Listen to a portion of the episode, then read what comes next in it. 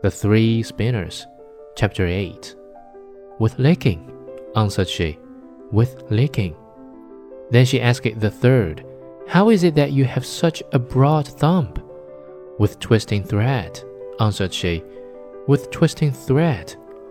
Then the bridegroom said that from that time forward his beautiful bride should never touch a spinning wheel.